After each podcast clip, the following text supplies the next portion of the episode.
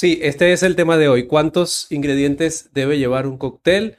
Menos es más y si es así, ¿cuánto es menos y cuánto es mucho? Como bartenders, generalmente pasamos por ciertas cantidades de etapas, por decirlo así, en la que primero a veces por miedo a lograr el equilibrio, a poder, poder tener el equilibrio final del cóctel, comenzamos agregando pequeños o pocos ingredientes a nuestros cócteles, también a veces por falta de experiencia y poco a poco vamos conociendo entonces nuevos ingredientes, nuevas posibilidades de mezclas.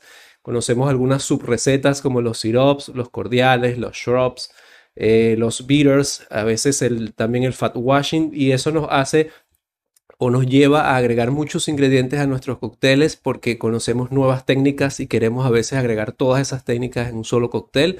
Entonces a veces nos pasa que eh, subimos demasiado o equilibramos la balanza más hacia un lado en cuanto al dulce, en cuanto al cítrico o en cuanto a la parte amarga. Eh, si están de acuerdo conmigo, si les ha pasado, me encantaría que me lo dejan en o me lo digan en los comentarios.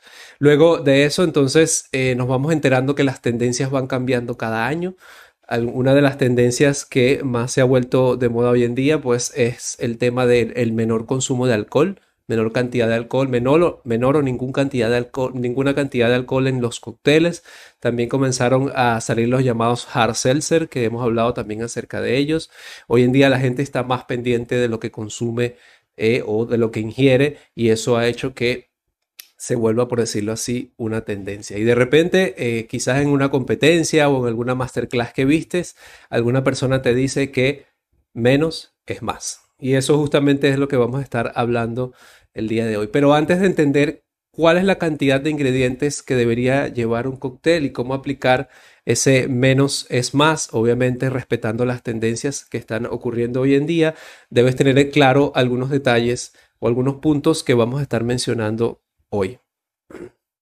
Primero, hablar acerca del tipo de cóctel. Cuando hablamos acerca de tipo de cóctel, no solamente estamos hablando de la familia del cóctel, sino estamos hablando más que todo sobre las características que puede tener un cóctel. De hecho, en la miniatura o en el arte que colocamos para este episodio, colocamos dos cócteles que no tienen nada que ver entre sí, porque uno es un cóctel tiki, donde generalmente su decoración y su estructura es muy compleja, es muy cargada. Pero si hablamos, por ejemplo, de un old fashion, que viene siendo un short drink, eh, generalmente son cócteles que eh, la decoración es muy básica o muy sencilla. Entonces, es necesario que primero entendamos el tipo de cóctel al que nos estamos haciendo referencia. Eh, si por ejemplo hablamos de un martini, sabemos que un martini suele ser un cóctel muy delicado, que va servido en una copa bastante delicada se recomienda al momento de servirlo hacer un doble colado porque ni siquiera el hielo debería estar, debería tener partículas de hielo, sino que tiene que ser un cóctel totalmente limpio visualmente, a menos que estemos hablando de un eh, Dirty Martini. Luego es importante, el otro punto, es importante que entendamos eh, a qué llamamos un ingrediente. Perdón, porque cuando hablamos de un ingrediente, un ingrediente puede ser solamente zumo o un destilado, pero un ingrediente también puede ser, por ejemplo, un sirop falernum, que es un sirop que tiene muchos ingredientes. Puede ser, por ejemplo, un sirop especiado, puede ser un cordial, puede ser un bitter, que son eh, ingredientes también que dentro del mismo tiene varias subrecetas o varios subproductos. Entonces, ya estos son dos puntos que es importante tener en cuenta. También un detalle interesante es que la simplicidad y el minimalismo no debe ser igual a pereza. Y aquí existe una delgada línea que debemos saber cuidar esa delgada línea en que no le estás agregando esos ingredientes simplemente por pereza o no le estás agregando tantos ingredientes. ¿Por qué? ¿Cuál es la razón real por la que no quieres tener tantos ingredientes en tu cóctel? Es importante tener eso claro. Otro punto importante es la decoración o garnish. De verdad debería estar aportando algo. Cuando hablamos de decoración o garnish, para cualquier tipo de cóctel se recomienda que vaya totalmente acorde con el cóctel, pero que le aporte algo, que no sea simplemente eh, esa parte que de repente el cliente lo toma y lo primero que va a hacer es quitar, la decoración para poderse tomar el cóctel. Eh, el cóctel, la decoración tiene que ser parte integral del cóctel y aportar algo aparte, no solamente visual, sino que el cliente, de ser posible, pueda, pueda comerlo y pueda tener una experiencia que le dé eh, algo extra. Incluso podemos jugar con que la decoración sea parte eh, de la, pues sea la parte aromática también del cóctel. Otro detalle es que a veces descuidamos es el tema del aroma, el tema del bouquet del cóctel. Por si no lo sabían, el 80% de los sabores de nuestro cuerpo humano entran por la nariz. Por eso es cuando generalmente tenemos eh, gripe o algo, o algo similar, eh, pasa mucho que no, no, encontramos sabor. Y en verdad no es porque tengamos algo en la boca, sino porque nuestra la nariz está tapada, entonces las cosas no nos saben mucho. Entonces es importante que no descuides el tema del aroma. Si tu cóctel está muy balanceado, está muy bien hecho, pero al final no tiene aroma, ese es, ese es un cóctel que eh, le falta algo, le falta, por decirlo así, una pata de la mesa. Entonces yo te recomiendo que verifiques eso. Me pasó hace poco, de hecho, en una de las asesorías que estuve haciendo, el último cóctel que entregué, el sabor estaba increíble, estaba muy, muy delicioso, muy refrescante, pero cuando lo llevabas a nariz no tenías aroma. Entonces, eh, pensando justamente en los ingredientes, en las características que tenía, yo quería que tuviera frescura eh, lo que hice fue que colocamos una piña deshidratada, colocamos hierbabuena y también colocamos unos dash de amargo de angostura. Entonces, al tú llevarlo a nariz, de una vez te llegan los aromas frescos de la hierbabuena, te llega el toque aromático del el bitter y la persona también puede comer si lo desea la piña deshidratada. Entonces, no descuides nunca el tema del aroma, siempre que esté acorde con el cóctel que estás creando. Eh, eso entra también un poco aparte del tema de que sea agradable visualmente es importante que aunque quizás el cóctel no lleve una decoración, como por ejemplo hay algunos cócteles clásicos que no acostumbran llevar decoración, pero ya de por sí el cóctel en sí eh, es algo agradable a la vista. Es importante que estemos pendientes de que esté, aunque sea minimalista, aunque coloquemos pocos detalles en el cóctel, debe ser llamativo. Si no lleva decoración, pues utiliza un depósito, utiliza una cristalería que sea bien elegante tomando en cuenta que generalmente nosotros los seres humanos comemos con la vista. Entonces es importante tener eso en cuenta.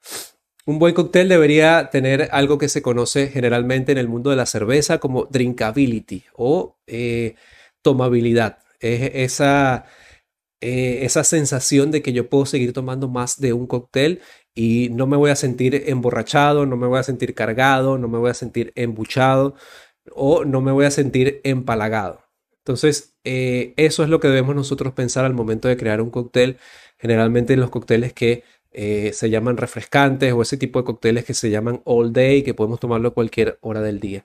No pasa lo mismo en el caso que estemos hablando, por ejemplo, de cócteles aperitivos o digestivos, porque por sus características lo normal no es que tú pases, tú tengas que tomar 3, 4 o 5 cócteles de esto, porque generalmente su función es o ser aperitivo o ser digestivo. Entonces lo normal sería que tomes uno o dos. No estamos hablando de tomar tres o cuatro. Entonces esta regla aplica sobre todo para ese tipo de cócteles conocidos como all day. Conociendo entonces estos detalles y teniendo claro el tipo de cóctel que deseas preparar, yo te recomiendo que te detengas un momento a pensar en qué aporta cada ingrediente que tú le estés colocando. Y esto es siempre algo que me gusta resaltar. A veces creemos que mientras más ingredientes coloquemos, pues más complejo va a ser el cóctel. Pero ¿de qué me sirve si yo agrego muchos ingredientes y al final al momento de probarlo, ese ingrediente no hace match con, por ejemplo, los destilados o no hace una buena mezcla con los demás ingredientes que yo tengo en ese cóctel?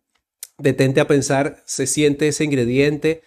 Aporta algo importante, se equilibra bien con todos los demás ingredientes. Si hay algo que no se siente o no aporta el suficiente equilibrio, pues lo mejor es que no lo coloques, lo mejor es que no lo agregues o busques la manera de integrarlo en una subreceta de alguno de tus ingredientes. Piensa en, siempre cuando estés creando un cóctel, piensa en cómo percibiría cualquier tipo de persona eh, ese cóctel. Estamos hablando de eh, cualquier sexo de persona, estamos hablando de una persona de cualquier edad o incluso que pueda tener distintos gustos.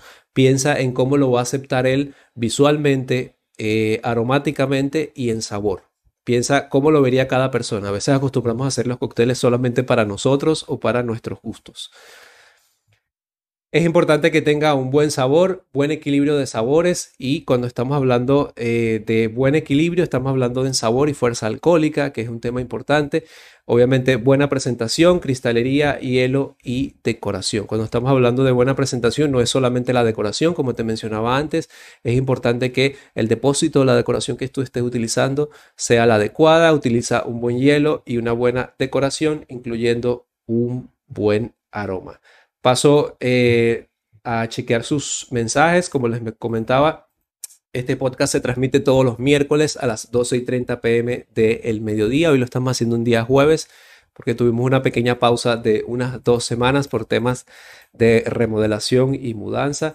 Desde hace un tiempo, sí, ya es una tendencia, el, menos es más, es una tendencia eh, agregar menos ingredientes eh, en los cócteles. Eh, en la coctelería en general, tú puedes aplicarlo siempre y cuando entiendas las características del cóctel y el perfil que tú quieres tener para ese cóctel. Trabaja en el minimalismo sin descuidar el equilibrio del sabor, fuerza alcohólica, decoración, aroma y drinkability. Quédense por favor con esa palabra, la tomabilidad que puede tener tu cóctel.